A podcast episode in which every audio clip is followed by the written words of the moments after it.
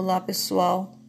Estou aqui nessa tarde de sábado, 6 de novembro de 2021, assim como todo o país enlutada pela morte da cantora Marília Mendonça e também do seu tio e assessor Abiciele Silveira, seu produtor Henrique Ribeiro, o piloto e o copiloto da aeronave que conduziria a cantora para mais um dos seus shows de grande sucesso.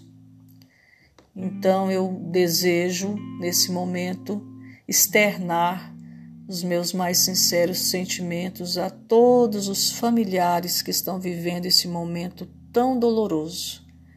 Também a todos aqueles que acompanhavam a cantora, também todos aqueles que de alguma forma se identificam com esse momento doloroso por terem perdido algum ente querido, alguma pessoa muito significativa na sua vida. Por falar nessa situação muito triste, eu gostaria de trazer nesse momento uma reflexão sobre o significado do luto para a psicanálise. Na condição de seres vivos e humanos, o enfrentamento de uma perda, simbólica ou concreta, não é uma possibilidade, mas uma realidade inegociável que deverá ser enfrentada em alguns momentos da existência de cada um. Com a perda vem o enlutamento, que vai de encontro aos nossos esquemas e modifica-os. O enlutar-se é um processo de mudança de esquemas que todos nós experimentamos ou experimentaremos.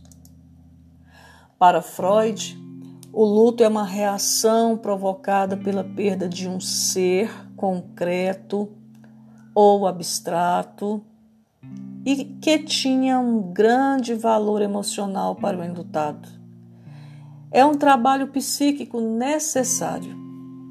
E a quantidade de investimento libidinal que foi depositada sobre o objeto de desejo que agora se perdeu é diretamente proporcional a dor psíquica que o enlutado enfrentará. Porém, em alguns casos, a dor se torna desproporcional. E isso precisa ser visto com cuidado, com atenção, por parte daqueles que estão dando suporte àquele que está se sucumbindo em tanta dor. Via de regra, o luto é uma reação à perda de uma pessoa amada ou de uma abstração que ocupa seu lugar, como a pátria, liberdade, um ideal. E sob as mesmas influências, observamos em algumas pessoas melancolia em vez de luto. E por isso é que Freud suspeitava que existia nessas pessoas uma predisposição patológica. O luto está diretamente relacionado à experiência dessa perda já falada. E o seu processo de elaboração é difícil para grande parte das pessoas. As suas formas de manifestação e intensidade das emoções são múltiplas. E cada enlutado vivencia esse momento de sua vida de forma muito particular. Embora haja algumas pessoas que tenham reações, ações comuns com outras em boa parte dos casos.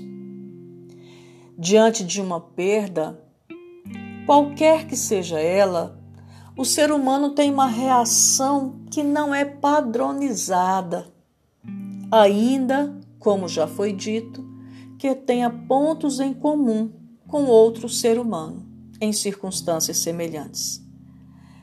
Essa reação recebe o nome de luto na perspectiva psicanalítica freudiana. Algumas pessoas não experimentam o luto de uma forma saudável. ou seja, de acordo com aquilo que é definido como luto normal. E podem, inclusive, desenvolver inúmeras doenças, inúmeras patologias, inúmeras dificuldades no enfrentamento dessa dor. O luto é visto por Freud como uma reação dentro da normalidade. Ele o via como uma reação psíquica importante e que deveria ser experienciada segundo a particularidade de cada um, dentro do tempo necessário para cada um. E por isso que ele jamais via essa situação, essa reação diante da perda ou luto como um estado patológico e jamais lhe ocorria indicar tratamento para ele. Ele confiava que em dado momento essa dor ia ser superada após um certo tempo. E achava então que perturbar esse momento de elaboração dessa dor era inapropriado e mesmo prejudicial. E é por isso que recomenda-se, ainda hoje, tantas décadas depois de Freud já ter nos alertado quanto a isso, que nós permitamos que o outro venha a sentir, a viver, a experienciar essa dor muito particular, muito pessoal, muito subjetiva e que não nos cabe nenhuma espécie de julgamento, mesmo conselhos que, por mais bem intencionados que sejam, poderão provocar ainda mais dor em quem os está ouvindo.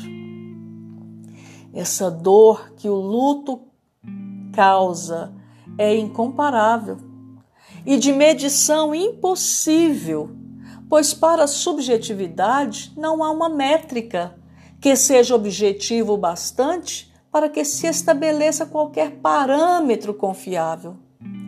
O luto é apresentado como um fenômeno que adquire múltiplas formas e, portanto, possibilita diferentes modos de compreensão. Esse fenômeno multiforme faz com que a minha e a sua compreensão do assunto varie muito. Varie de acordo com as nossas experiências, varie de acordo com o nosso conhecimento, varie inclusive de, de acordo com a fé que se tem ou não no porvir, na vida pós-morte.